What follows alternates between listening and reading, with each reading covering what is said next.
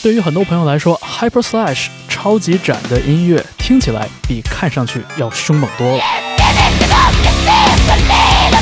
这是来自广州的重型乐队，拥有二次元气息的外形，凌厉但扎实的舞台表演。他们通过月下寻星计划，获得了参演音乐综艺节目《乐队的夏天》的机会，并且在2020年的夏天，在大家的耳边留下了浓墨重彩的一笔。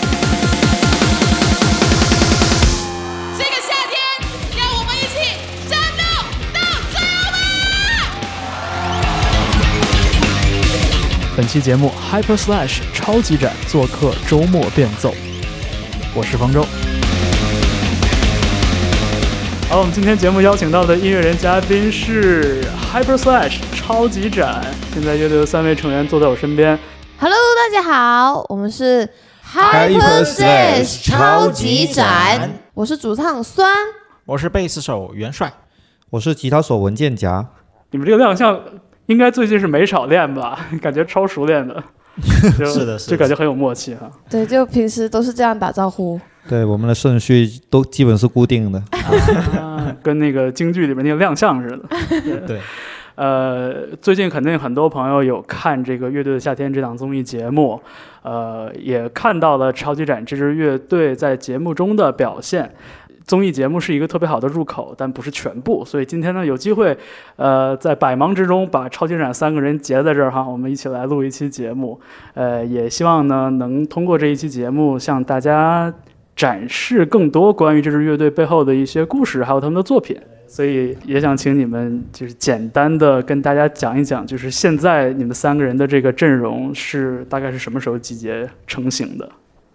我们集结成型的话是一六年，一六年底吧，一六年底的时候，然后当时其实是从上一支乐队结束之后，我们想要重新做一支属于我们的乐队，然后当时就呃找到了元帅，元帅回来了，然后我们就确定下来，我们这个三个人的阵容一起去去做超级展。嗯，一六年，呃，当年也是就是在大学校园里边对慢慢走过来的，是吧？对，就是当时是在大学里面读书，然后我们各自的专业都不一样，嗯然后校区也不一样。可是学校里面有一个大地音乐协会，然后大家都觉得啊哎、想要玩音乐就进去了。然后在里面，其实我们没有一起组乐队，就在各自的乐队里面各自成长了几年。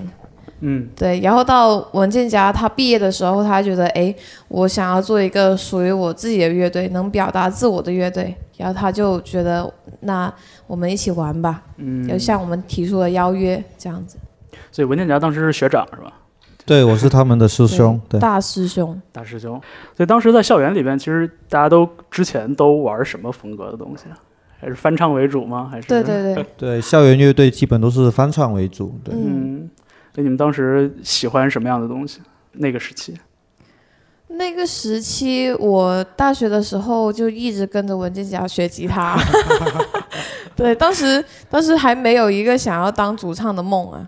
然后当时就是因为一开始进吉他社就觉得哇，看到这个师兄弹吉他觉得好帅，嗯，想要成为那样的人就很崇拜，所以就一直跟着他学习吉他。嗯。然后当时在学校里面，因为我们广州是河都嘛，对，所以就是会有很多重型音乐来到广州演出的时候，然后学校的呃大师兄们，然后他们都会集结我们一起去看现场，啊，嗯，对，就是不仅是玩乐队，甚至是这个看演出这些事情，也有一个 就来来自学长的传帮带的这么一个关系，是吗？对，对。因为因为在学校里面可以跟大家喜欢音乐的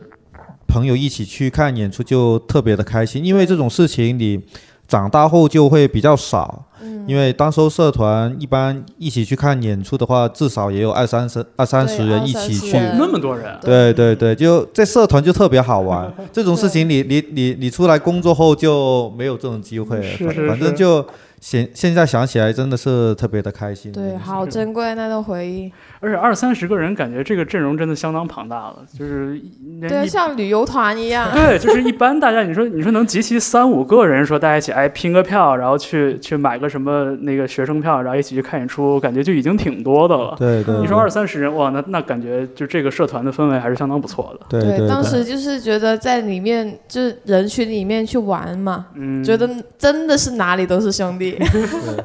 撞到谁都是认识的那种感觉。对我我第一次在舞台上看到酸的时候，其实我脑海里边想起了一个我上学的时候就印象很深的一个歌手是艾薇儿，有可能是跟发色有关吧，就是但是就是一个特别，我觉得并不是说从音乐风格上能对应的关系，但就是觉得那种。就是特别热情的、特别活力四射的东西，好像是我有有一段时间以来不常看到的一种状态。所以就是，特别是听你们讲的，就是在学校里边这段经历吧，让我忍不住有了一些回忆，就是就是那种特别单纯的、特别热情的，然后就是没有过多生活的这些羁绊，对，没有这些生活的这些特别烦心的事情，就听音乐和玩音乐的过程还挺开心的。对，那个时候你们大家喜欢唱什么歌呢？就是刚刚提到 Avril Lavigne 的话，它对于我来说也是非常重要的一个存在。哦，就我我我当时有一次，就我大二的时候，就是不知道为什么我，因为我当时一直都在乐队，就我的校园乐队里面一直都弹吉他。嗯，然后那天我不知道为什么，我忘记了原因，可是就是我要参加一个乐队的比赛，在校园里面。嗯，我不知道为什么我要弹唱了。然后那个时候准备的时间很短，我忘记我主唱去哪里。然后我我练习吉他的时间也不长，然后拿着一个那种综合的效果器也不会调，然后在台上就是感觉是一个车祸的现场，我效果器也来不及去切换效果，然后我在台上唱的我感觉一塌糊涂。然后当时就是在那个台上就是这样很混乱的演出了这样的一首《Losing Grip》，就。被文件夹在很远很远的地方听到，然后他就觉得哎，这个声音可以，然后他就记住了我，然后完了就过去了，过然后再过了两年，他也也没有联系我说哎一起玩乐队吧，而是等到他毕业的时候，他才说哎哎，我觉得你的声音可以，那要不要一起玩？这样，就是你在酸的声音里边听到了什么让是让你觉得很有意思的东西？嗯，其实具体也很难描述是什么东西。反正我那时候，呃，刚好听到，我就觉得这个声音辨识度很高。嗯，辨识度很高，因为我觉得，就是一个乐队，如果主唱的声音辨识度高的话，那那将会是一个非常有力的一个武器了。我会觉得，就是一呃，有些乐队他他主唱其实辨识度不是太高，他也能做得很好。但是如果主唱的声音辨识度高的话，那将会是一个很大的一个一个一个武器，对对，所以当时候就印象很深，我就觉得这个人以后会是我的主唱，只是因为我当时候还就乐队的计划还没实施了，所以我没有向他发出邀约，但是这个人我已经记在名单上了，对，就这种感觉。我感觉学长很有远见哦，就是对这个事情规划的还挺还挺有远见的，对。对，因为因为我我是偏向喜欢规划事情的那种人，所以就对，确实就是这样。对，呃，你看现在的那个表演里边，其实看到你唱的部分，其实你们三个人都有分担到一部分。嗯。呃，我没记错的话，是元帅唱轻音唱的比较多，是不是？对他唱旋律。对我我只唱旋律这样子。对，然后然后文件夹有的时候会有一些就是嘶吼的。对，我会做一些嘶吼。对，他只唱嘶吼。对，我觉得这个配置就是，一方面觉得就是很亲切嘛，因为在重型音乐里边，一般情况下听到这样的反差，就是男生和女生就是不同声音频段的反差，包括轻音跟那个嘶吼的这种搭配什么的，就是就听感特别丰富，所以让让人觉得嗯就很舒服。所以这也是我当时第一次看到你们表演的时候的一个印象。谢谢。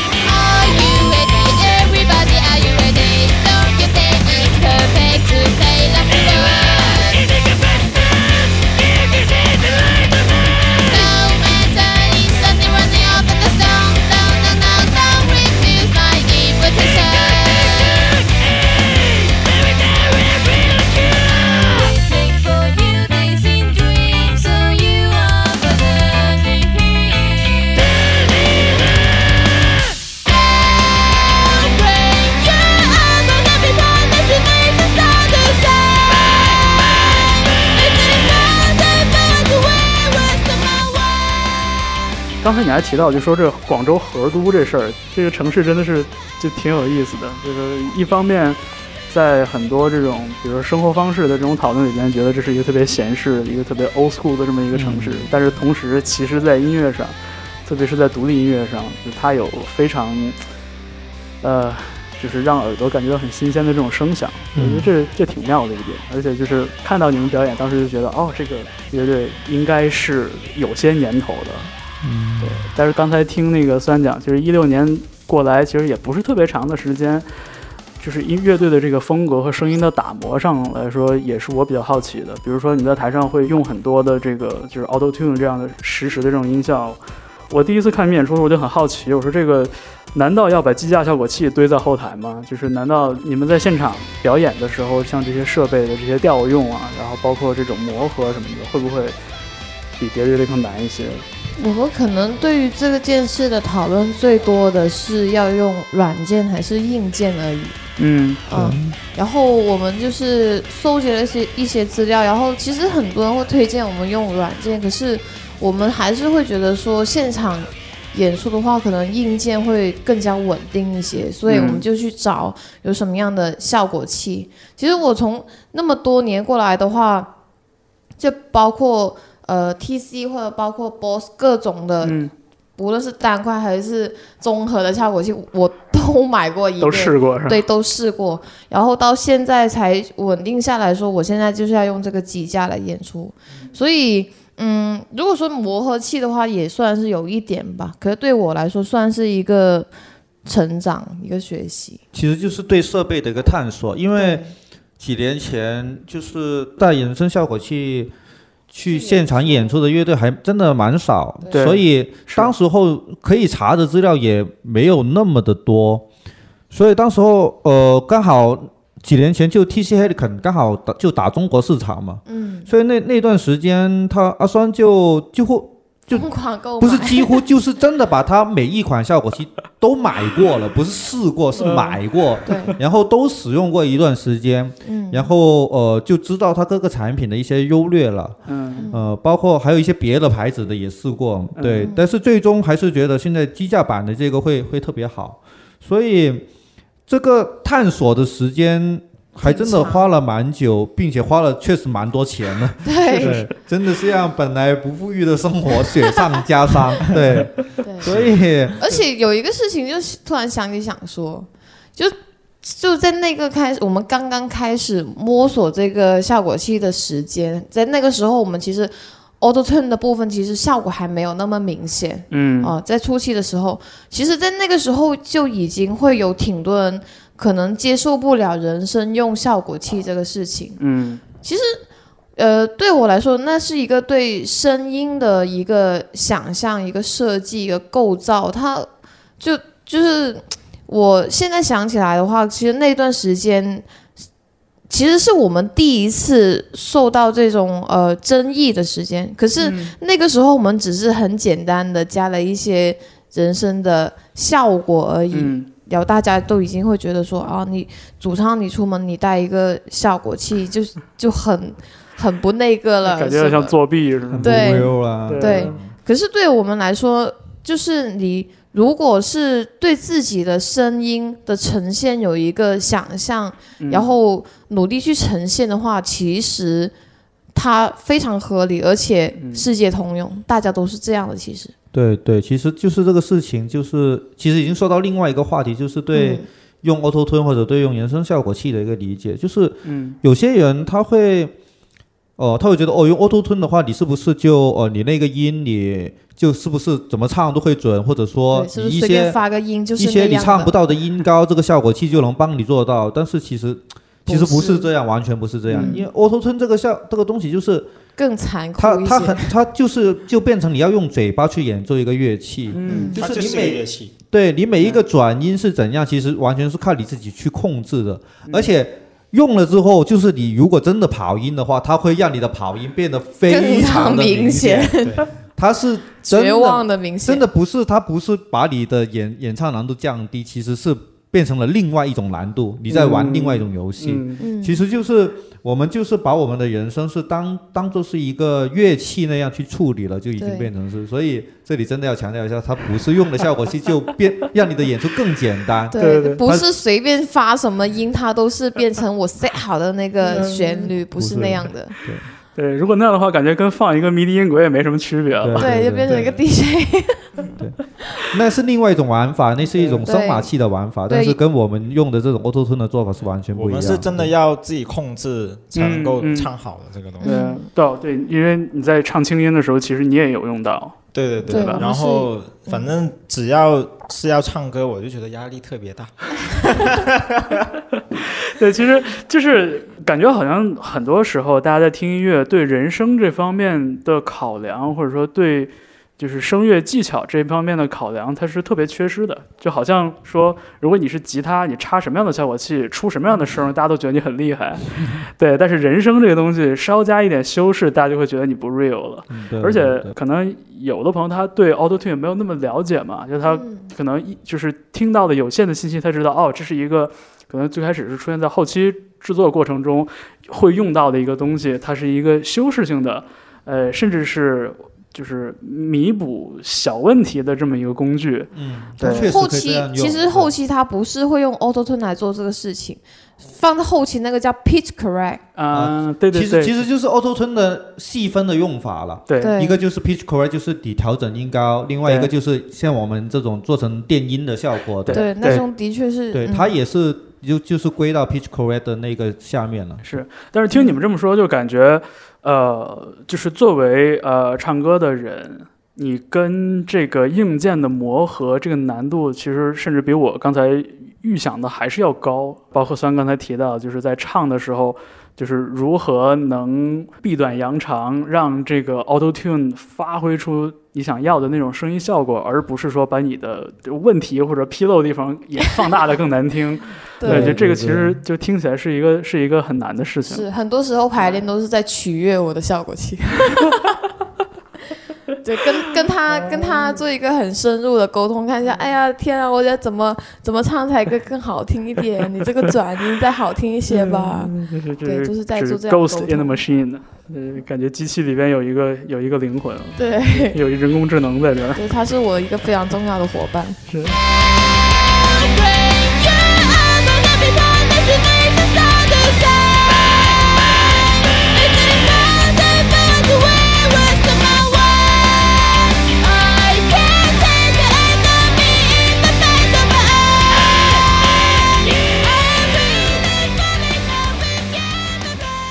呃，然后就想到那个，就前些日子跟朋友聊天遇到挺好玩一事儿，就是我一个朋友在这个就是 K 歌平台工作，然后他们会把这个就根据协议嘛，把这个综艺节目里边出现的歌曲的这个呃做好的这个伴奏的这个版本都放在 K 歌平台上大家唱。然后有一天早上突然给我发微信说，超级展用那个人声效果器叫啥？就是我我我我问问我们产品能不能给我们开发一个，这样的话让大家到 K 歌平台上去唱。哇，哦对，这个这个事儿好像后来就就暂时就没有然后了，我也没再没有然后了吧？对对对，我特别期待他们能够把 Auto Tune 加在他们的这个就是唱歌软件唱歌软件上。对啊，，你想，如果是一个 K 歌软件，就大家拿着一个是吧，拿着一个就是原配的这种耳麦，然后把这个小话筒含在嘴里，然后就可以唱出 Auto Tune 的效果，感觉 TC 要失业了。对我我希望这个是只只有在我们的歌里面才有的效果了。那那赶快跟 TC 商量一下，做一个什么签名效果器之类的。啊，我要跟他们说，他们所有的效果器我都买过。就是啊，这多么忠诚的用户。对，然后但是问题是最终最后没有最终没有选择这个品品牌了，已经。他们现在出的那一款还是很漂亮 OK，嗯。那 TC 你听到了，你知道你要该该干，嘛了。黄色那一款那个综合效果器，我还是看了一下，现在还是有在留意他们的更新呢。嗯所以我就觉得，在现在的就是身边做音乐的朋友里边，也看到的越来越多，其实就是大家跟呃使用的乐器甚至是硬件之间的关系是越来越紧密了。对你像以前可能。你像比如说学吉他或者是学钢琴，大家会觉得 OK，这是一个乐器，我学一个技能，我要练，然后我要掌握这个演奏。但是感觉真的看到现在越来越多的做音乐的人，其实大家就是跟自己的硬件每天吃睡在一起，就抱着一个硬件合成器、一个采样器，然后每天在躺在床上作弊。对，就这样的这样的事情也也见到过好多，所以我觉得就这个，对于听摇滚乐一路过来的我来说，我觉得是一个挺让人耳目一新的事情。就是各有喜好了。对，嗯，而且就是像包括你们在这种综艺节目里边亮相之后，也有一些比较懂行的、资深的这个金属党会给大家做一点普及嘛。就嗯我包括我听说你们在音乐平台上也也做了好多普及工作，尽管是被动的。我的感觉就是，重型音乐再也不是一个当年那种特别单一的那种那种技术性文化，嗯嗯就是感觉你像弹吉他那个时候，大家还是会本能的觉得，就是说，如果你的琴弹的比别人快，你的失真比别人猛，对吧？就是你还是厉害，就大家还是会觉得啊，这更高、更快、更强嘛，就是会有会有这样一个 会有这样一个感觉。运动员嘛，这是。其实有点这意思，就所以我就觉得，其实金金属乐的这个魅力，其实对于我来说，很大程度上来自于这儿，就是大家要去尝试做出一个以前没有过的声音。然后他们是怎样做的呢？他们是通过比如说提高自己的技术，然后发展自己的效果器，然后甚至是比如说给吉他加第七根弦、第八根弦，嗯，给贝斯也加两根弦，然后就这样的一些处理。但是现在其实发现，你想让声音丰富起来，其实有特别多的方法。嗯，比如说有人声的效果器，然后有各种就是 chip tune 的那个音色加进来，风格已经越来越包容了。就这一点，其实是在我听超级染的时候，突然激发了好多以前的回忆，因为我就我我有一段日子没太正经听重型的东西了，但是最近真的经常在听一些那个以前喜欢的，有点像 emo 啊，或者像 metalcore 那些东西。嗯对。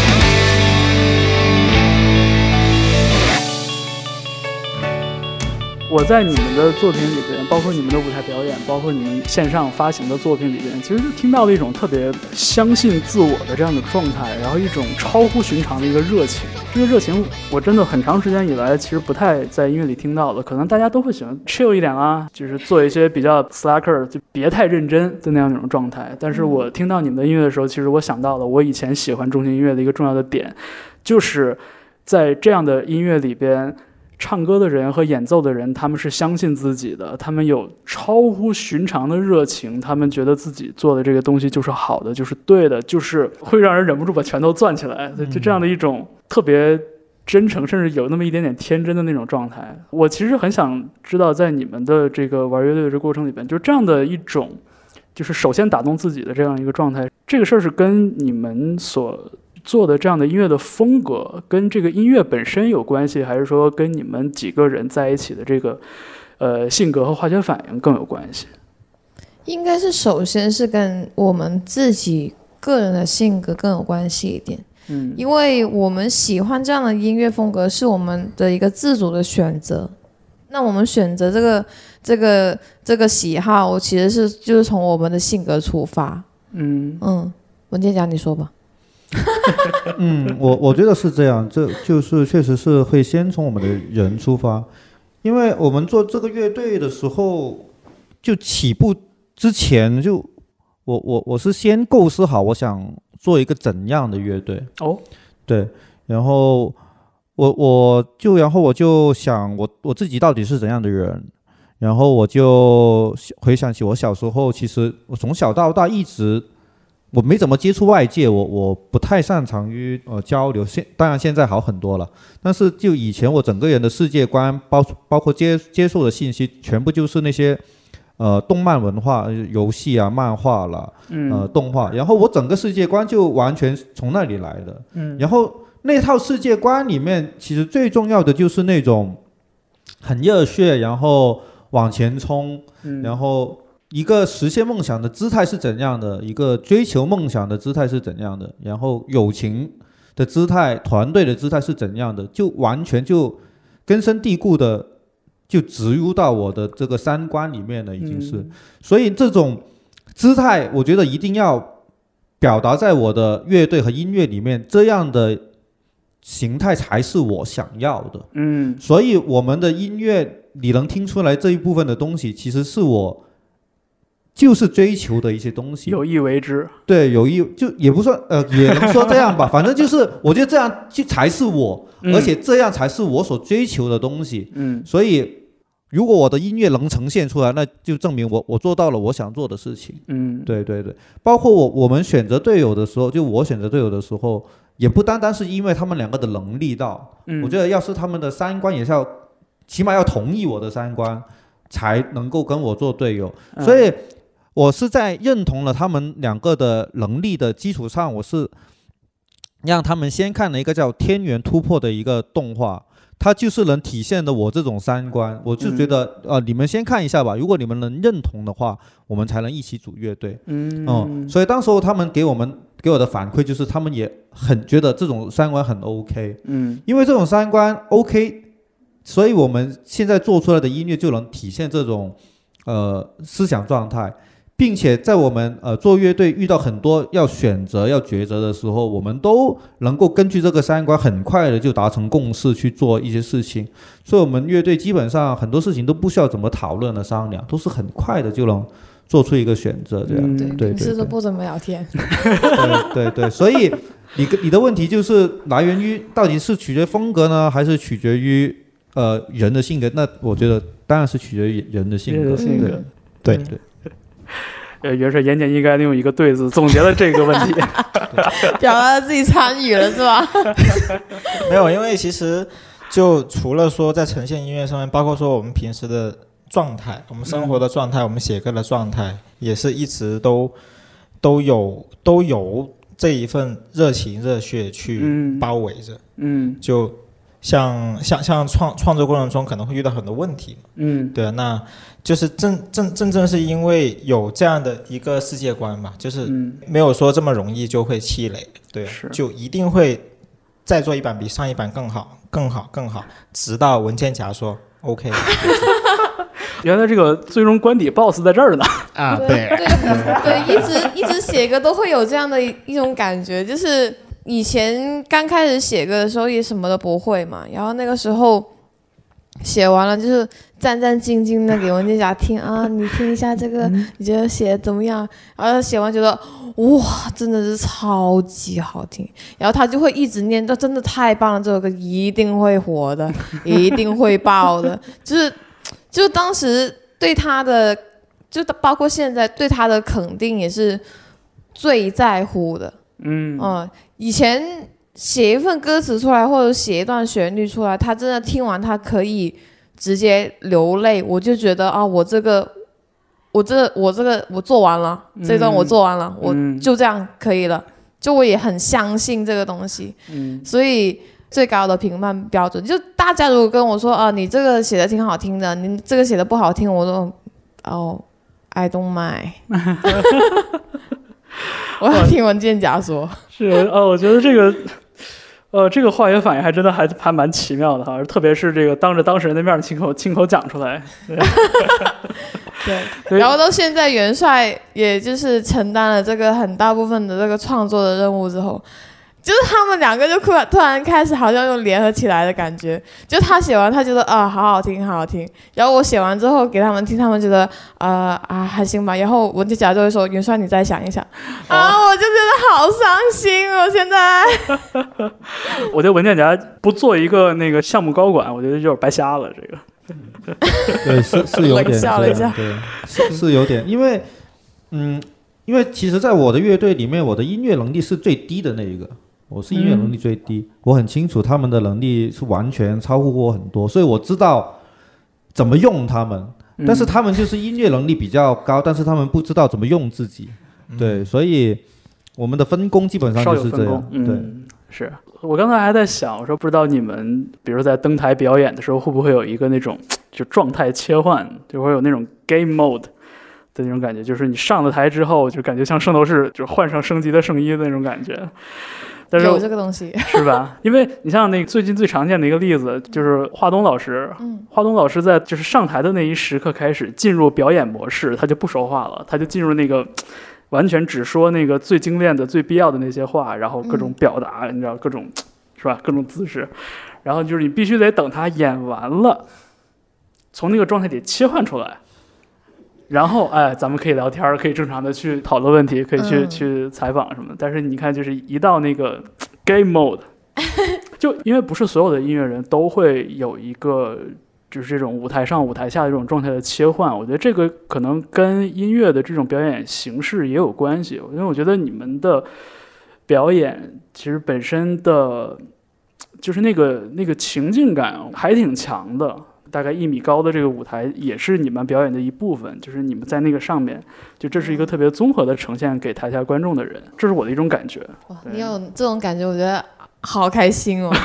对，太棒了！哦是吗如果你能这样觉得的话，因为我觉得做音乐演出的人，其实大家都会有这样的呃状态的切换，因为这是嗯对自己的音乐、对这个表演的一个尊重。可是我只是刚刚想想到的那个点，就是说，哎，我们其实上台之前会一起打个气，嗯，对，因为的确可能生活或者说周遭会有很多琐碎的事情，那我们在上台之前就大家一起抱住，然后一起打气，然后嗯。稳住大家的心，然后变成一个一体的状态，一起去冲。嗯，我们会会做这样的一个事情，那个那个东西对我来说其实也特别重要。嗯，我感觉在那一那个瞬间，我的整个能量值就爆表了，我就发射。哦，特别好。可能我对动漫这方面的题材，就是我对它的了解很有限啊。刚才也听到了，就是我能举出的例子，也就是《圣斗士星矢》这这个级别的例子了。对，呃，我特意仔细看了一下你们的已经发表的上线的作品的这些歌词，其实我觉得里面也有很多指向了这个游戏，或者说这种嗯游戏语境的这样的一些概念。我我很好奇，就是说你们会不会希望，就是说大家在听超级展的作品，或者说看这个演出的时候，比如说对这个，比如说动漫的这样的一个语境，或者说对所谓的啊这种二次元的这些基础知识有一点点了解，就是你们会不会觉得，就是说大家如果有一点了解的话，可能嗯，就大家会更享受，或者更能在你们的音乐里嗨起来。我觉得应该是没有，嗯，嗯，文件夹摇头了。因为其实呃，我们去做这样的表达的时候，包括说我们刚刚说到歌词，其实也是因为我们生活状态就是那样的，嗯。所以写出来的表达的时候，我们也会就是很自然而然的一个方式，嗯。嗯，我们并没有想要说要通过这样的方式去变成一个门槛去筛选我们的乐迷，啊，而是我们在呃音乐的表达，无论是你听录音作品，还是说现场，你能感觉到这种气势，你能理解到，哎，我在这个场景里面，我能感受到他们的热情，他们想要表达出来的能量，我都能感觉得到的话，那我觉得我们就是一体的，嗯。嗯，就是没有这方面的基础知识，其实也不影响大家在台下嗨起来。这个这个是我觉得对，更重要，的还是音乐，嗯嗯因为其实就是我我觉得刚刚说的挺好，就是因为呃我们整体的音乐呈现，包括我们的呃演出呈现出来这种气质，呃，是来源于我我们的这种呃二次元的世界观了。但是，并不是说你作为观众一定要了解我们的来源才能喜欢我们。嗯你喜欢我们呈现出来的东西就 OK 了。嗯，但是那个东西来源于什么，你不一定要知道。那么重要。对，没有那么重要。对，嗯你知道 Hyper 你 Slash 长这个样子，并且你喜欢，我们就已经很很 OK 了。对，很对，就很感恩了，已经。对，至于这个事情是来源于哪里，这并不是很关键的事情。但是如果你喜欢我们，然后去了解我们的来源，嗯。然后也喜欢上我们的来源，跟我们有更多的共同话题那我们当然会更开心了。嗯，对。对，远方传来一个对，对。对，你们在做音乐的同时，我听那个朋友讲说，其实之前也都有这个全职的工作在做，是吧？呃，本来是有一个月前，你你你你话筒的朋友，我说怎么是远方传来一个对，原来话筒放下了。对，本来参加节目前我们都有自己的工作，嗯然后他们两个呃是做设计的，然后哦我呢是做项目管理的。哦，这样。对。所以最近，呃，也是因为录综艺节目，我想应该是有很多时间花在北京了吧，或者就广州、北京两地跑。对，一一来是录节目，然后二二来的话就是说他呃到到后面的话会时间会感觉有点安排不过来了，对，所以说会、会会会觉得说如果一直拖着公司的话，就会有点对公司不好，因为现在公司那边是停薪留职的状态。嗯，哦哦，那那还真是一个挺支持我们的公司。啊对，但同时也是一个就是挺大的一个宽容。嗯，是啊是我们当时提出停薪留职的时候，想是没想到会来北京那么久嘛，就对我们呃录制的时录制时间那个日程安排是大概是十天，然后我们想说，那我们呃请假一个月吧，就是用就提前提前一段时间，嗯。就是好好的准备这个事情。嗯。好像有一两个月，因为后后面我们请假了之后，然后的时间又推迟了一个月，所以当就变成了我们其实已经停薪留职了两个月，个月然后才录完第一第一个赛段，嗯，然后哎，没有想到竟然过了第一个赛段，然后怎么办啊？就比赛完大家都是喝酒啊，我们比赛完都是啊、老板那个我们啊、不小心晋级了。对，不小心晋级那个还还能再停薪留职一个月吗？啊 真的太感谢你。对，这我们都是在做这种事情，好残酷哦，对于老板来说。就是嗯、感谢他的支持吧。是啊。然后到了到了第二三段过了之后，呃，大家都应该是开开心心的去喝酒是吧？然后文件夹说，下一次录制是什么时候？我要看一下我公司那边要怎么安排。天哪！但是就，哎，怎么说呢？就是毕竟在这个综艺节目里边走得远一点，也还是一个说到底还是一个好事儿吧。对，我觉是一得个很不错的经历啊。是，而且过往也有过这样的类似的例子嘛，就是乐队玩着玩着，终于发现没法兼容了，最后就把白天工作辞掉了。之前也遇到过身边这样的情况。一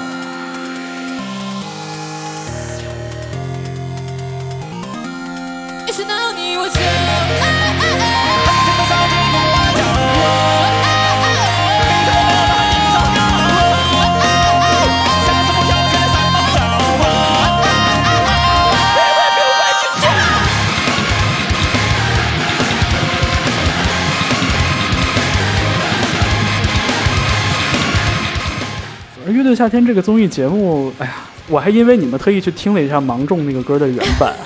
然后听了之后觉得就，哎，怎么不来劲儿呢？就让我这个感觉。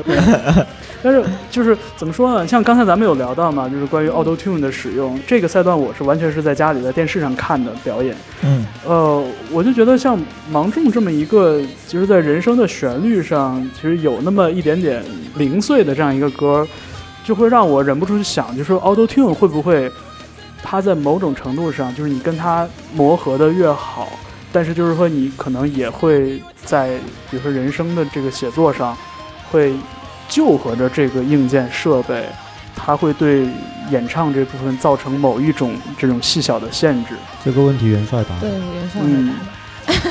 呃，对，所所以就我可以引导一下你，就是我们把那个旋律都改掉了。哦，对，就是听完你们刚才的讲解之后，我觉得就是那肯定在这个就是重新塑造这个旋律上，就你们嗯。也是要救活着自己的音域，救活着彼此的配合，也救活着这个 Auto Tune 这个硬件效果器的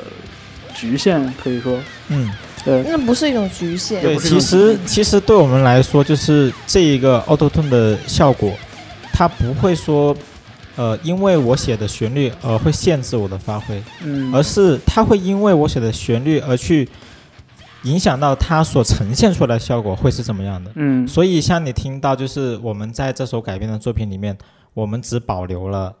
它的副歌，对对对对，因为它的这一句是用 Auto Tune 呈现出来最好听的。啊啊，所以是这样子。像像像后面的主歌呀、间奏呀，你看我都完全没有保留。其实当时候在写这是留下个，了歌词。对，当时候在 在在写这个主歌的时候，也有就是讨论一下，到底应不应该把它的这个最原本的这个旋律给留下来。对对对，因为就是感觉它原本的那个人声的旋律跟 Auto Tune 就是跟你们所常用的这个设备，就是感觉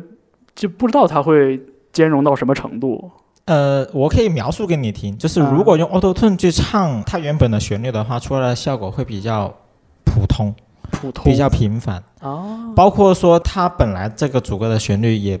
就就我个人而言来说，我不是非常喜欢，就就觉得有点太平。对对对，本身那歌听着就很扁平，我觉得。对对，所以说会希望就是想要延续，因为它的副歌它是有有一个味道在这里的，嗯，所以说是希望想要延续这个味道去创造主歌还有间奏，去把它嗯。给融合在一起。嗯。对，基本上是这样子。嗯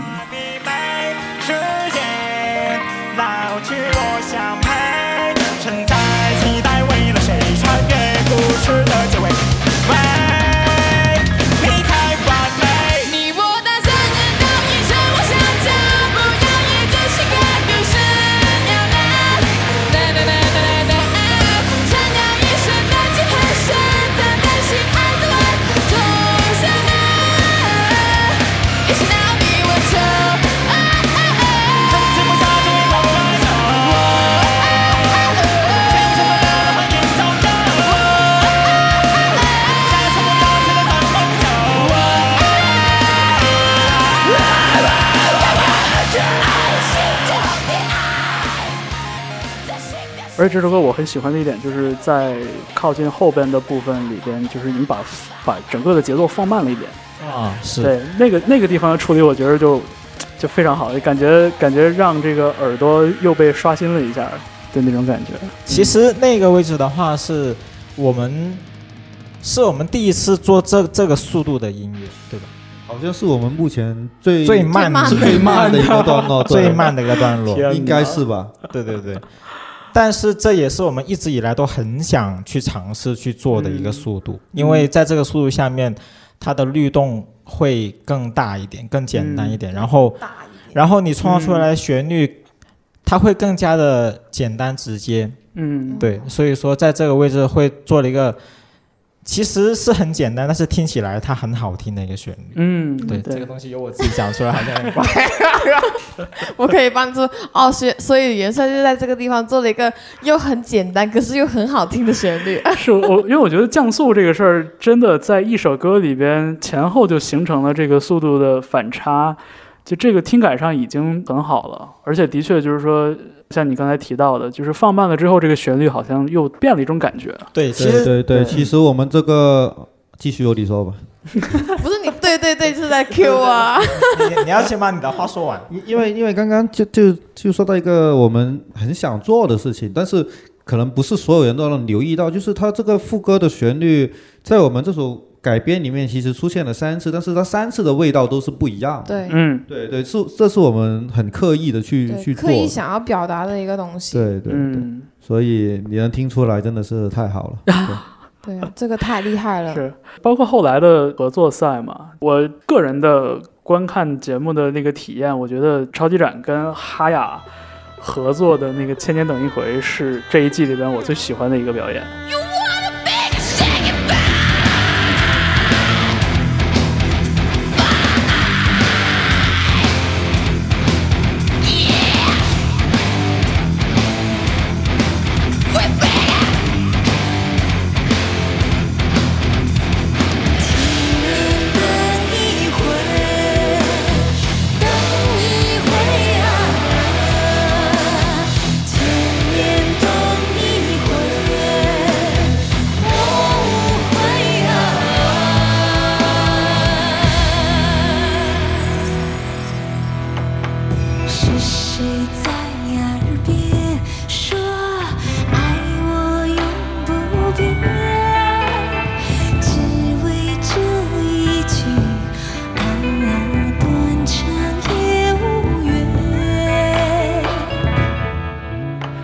觉得真的，一亮相，然后发现哇，好大信息量，要去要去在脑海里处理，我我有一种过载的感觉，就是因为你想《千年等一回》是一个特别特别经典的歌，我哎我不知道，就是像你们的年龄，就是在你们小时候有没有看过那个当年《新白娘子传奇》那个电视剧？没有，没有认真看，看可是家里的电视背景有时候会是那个，是吧？嗯，比如说像我这个年龄，就是我在小的时候，那是真的可以算是万人空巷的一部电视剧。嗯，对，而且他也是这样说。对，而且就是那个故事本身，就我觉得很完美，就它它什么都有，就是这种奇幻的、诡异的，嗯然后纯真的，每一个情感的角度，其实都有很多有意思的地方能看得到在这个故事里边，然后包括角色也很栩栩如生。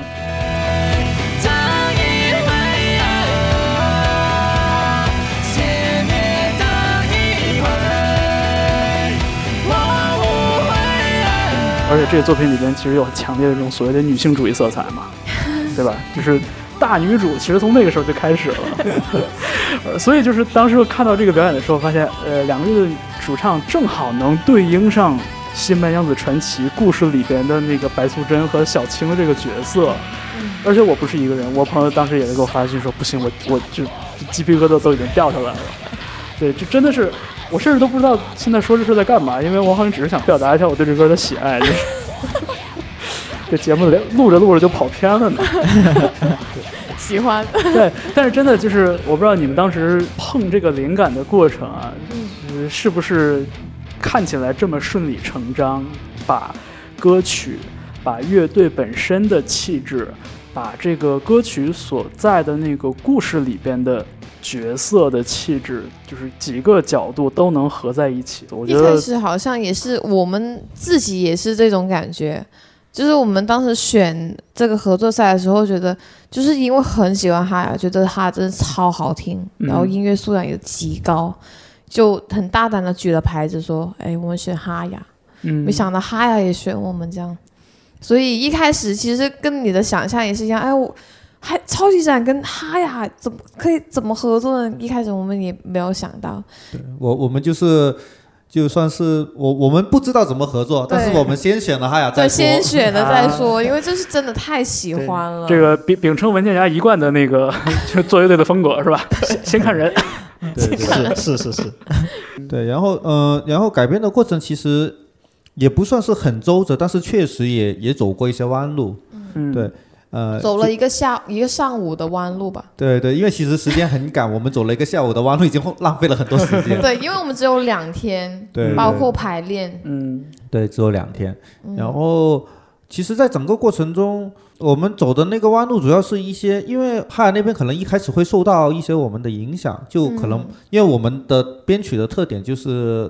内容特别的特别的多，嗯然后总是在变来变去的。嗯，嗯他他们呃，一开始 jam 的时候就已经是开用这种方式。对，因为乐哥的话可能会对这个很有兴趣，所以他一开始就 就往那边去走。对他什么都会，他随手就来，什么都可以对赚。但是其实乐是吧？对，但对是其对，但是其实这样走出来，就有个结果，就是这个东西很很就的确很很碎。很偏向我们，但是又特别的碎，效果特不是特别的好，哈雅的东西不是特别好的能展现出来。嗯。然后后来全胜老师就提出，可能我们要把这个东西先稍微变得简单一点，嗯。例如哈雅的部分要做的很哈雅、很完整的一个段落做出来，然后再可能可能或许到我们呃 Hyper Slash 这边做做把我们的东西也做出来，最后再把两个东西再整合起来起来。嗯，嗯对，这样的一个架构、嗯哦，然后我们听着觉得是很有道理的对，是合理的，因为嗯，他们也提到关于小青和白蛇这个这个事情。嗯，对对对，所以当他们呃玄胜老师提出这个概念之后，就整个事情就变得的特别的流畅，对，包括角色怎样融入，呃，角色的一些演出怎么表达，都特别的顺畅。嗯然后我们基本上就更多的注意力是放在我们要怎样把阿双的这种呃嘶吼变得一种更更世界更变成一种自然的声音的样子，去嗯融入到这个歌曲里面。基本上我们的注意力都放在了这一边，对所以后面的就整个就很流畅。对，嗯后面就练习就可以了。对，真是不错。而且就是看哈亚之前呃他们呃重新演绎那个 pappylong 那首歌的时候，其实我我也是类似的感觉，就是感觉这个乐队的这个表演里边就非常气势很恢宏，但是整个还是偏、偏柔，就是我会忍不住去想说，如果这个里边有一个和嗓或者说有一个死嗓，会什么样？对，就是就是会有一个类似的想法。结果后来真的就哎，还真的就看到这个合作还真的在我脑海里发生了之后，在节目里也发生了。所以我觉得还是作为一个节目观众来说，我觉得这是就是非常棒的一个体验了。在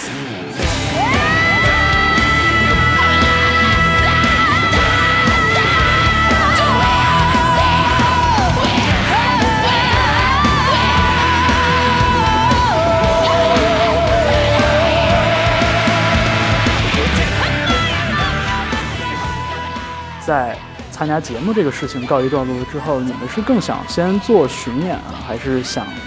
进棚做一做录音室专辑？我们都要。对，小孩才做选择嘛，我们成年人，对我们超力都要男全都要。因为因为主要也是像这样的一个音乐风格，我觉得他他值得，他也应得的一点，就是在录音棚里边，就在制作这个环节上有更多的打磨，就是对，我们这这个还有很特别。在乎这个事情。第二张专辑才会到一到现在都一直没有出来，嗯我，们也期待更好的制作。是吧？嗯，那呃，心里有没有一个更具体一点的一个预期？对于这张新专辑，比如说想找什么样的制作人啊，或者说呃比较喜比较喜欢的乐队去嗯联络一下什么的。制作人方面，可能我们现在也在沟通中，我们可能会想找一些就呃，可能国内我们比较喜欢的，就觉得也做的比较成熟的制作人吧，可能、嗯可能往这边沟通。嗯然后时间规划，我们，因为我们我们之前看过一些我们特别喜欢的一些呃日本的乐队，他们就让我们特别的惊讶，就嗯就起码让我特别惊讶了。嗯他们就是巡演嘛，然后巡演之中间可能会有一些呃间断的一两天的日子嘛，然后他们就会在那些日子里面去创作和录音。对，是这样同步进，我们是亲眼所见，嗯，包括他们来到中国呃做巡演，就是我我我们可能会跟他吃个宵夜，嗯。然后在这个宵夜的过程中，他就一直在编曲。对，对对对。这感觉就是传说中那个拿着笔记本电脑去加班的那个 吃饭的人，。他们是这种状态，就就对我我之前看到的一些就没看到过，居然是这样。然后跟他们聊天发现，哦，日本的乐队就是这样的，他们就是一边巡演，然后巡演，呃，嗯。这天例如说这晚演完回到酒店就就写歌，嗯，或者中中就两两天巡演中间有一天休息的。写歌。哦，那就在 studio 里面录音，就这样。所以他们的频率就是一巡演完，马上又有新专辑出来，对。对，然后新专辑呃出来宣传两张，又马上又又又，一个巡演。呃新的巡呃，巡演演，结束之后就是专场，呃，专场之后就出来又是新专辑，对，所以他们出就我特别的佩服他们，对。而且我也希望我们也能做到这样子。嗯我因为我觉得嗯这样的状态才是我们追求的一个状态。嗯，对所以我们你问我们的规划，就是我们接下来也是全都要，全都要。呃，只有命不要了。哎，真是，那这这 估计老板可能得更伤心了。对，然后还有一个事情呢，就是想呃借这个机会呢，是请你们三个人每个人给听节目的朋友推荐一支乐队。怎么说？就是听了超级展之后，你还应该听一个什么乐队？给听节目的朋友们，或者给可能呃，不管是通过现场还是说通过综艺节目对超级展产生了兴趣的这些朋友，我的话，我会推荐 The Hiatus。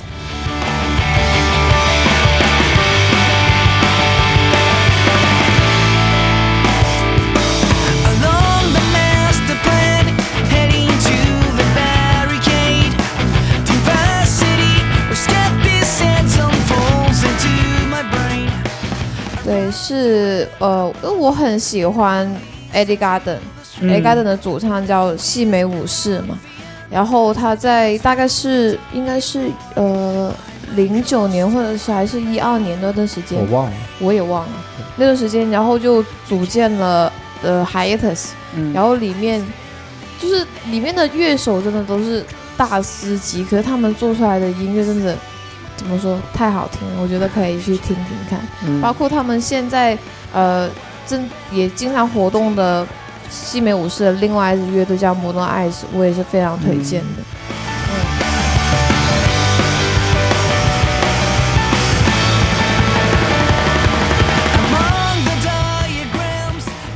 呃，我的话，如果，哎，你怎么知道？对呀、我我我推荐彭薇薇，彭薇薇啊，对你有有有听过吗？有有有啊，对有，对对对对对。出してしまえばいいの全然しないのつまらないでしょヘッドホンかけて因为我我受受受他的影响蛮大，受他启发也很大，非常喜欢他的音乐。可以可以可以，这个这个有点意外，说实话。啊，怎么 没往这想呢？可能可能我我本身是想的比较简单，就是可能再往比如重型音乐或者往什么 indie rave 那个风格方面再想。没事，那因为因为听到我们的人，他们肯定会去听那些，所以我觉得不需要推荐那些。有道理，有道理。我我我们推荐一些，其实我们除了重型音乐，其实我们还受到什么影响？我们会往对对啊，对对啊最重型以外的东西去去去去，对对是呃，文件夹呢？嗯，想好要推我我推一个 Silent Silent，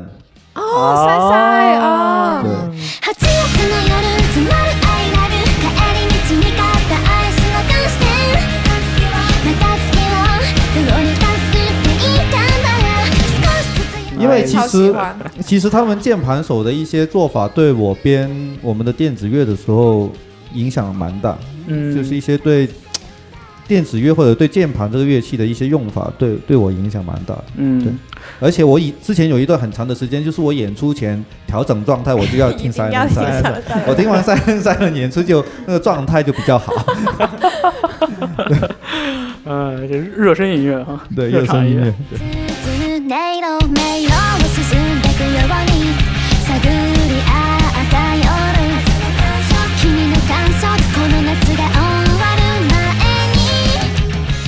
我也是听你们上线的那个第一张专辑的时候，我在想，我说，就是你们有没有会想，比如说往就是高能舞曲那个方面，或者往电子音乐的方面上再再尝试一些？因为我感觉你们的这个现有的这个作品来看，我觉得这个基底已经很好了。如果有机会跟一些音乐合作 remix 一下的话，我还是可以，嗯，还还是会期待啦。可是我们自己的话，就现在没有具体的规划，但是嗯。这种事情是有可能的。对，嗯，对对，因为我们就是没有太多的限制，就是可能当下我我因为我们写歌一般都是先出一个主题嘛，可能我嗯。当时候出了一个主题之后，我觉得适合做这种形式去表达我，我们可能就会去尝试，嗯，所以是有这种可能性的。对，好吧，那这个我们把超级展截住，并且唠了一个小时的天，也还蛮开心的。呃，也希望你们这个接下来全都要，嗯，也全都要对对，也 试一下嘛，是啊尽力努力。对，也也希望很快就能听到来自超级展的新的作品和新的巡演的信息。那我们谢谢超级展的三位成员今天做客我们的节目，我是方舟。那今天节目就到这里了，谢谢谢谢大家拜拜拜拜。还带和声的，真棒。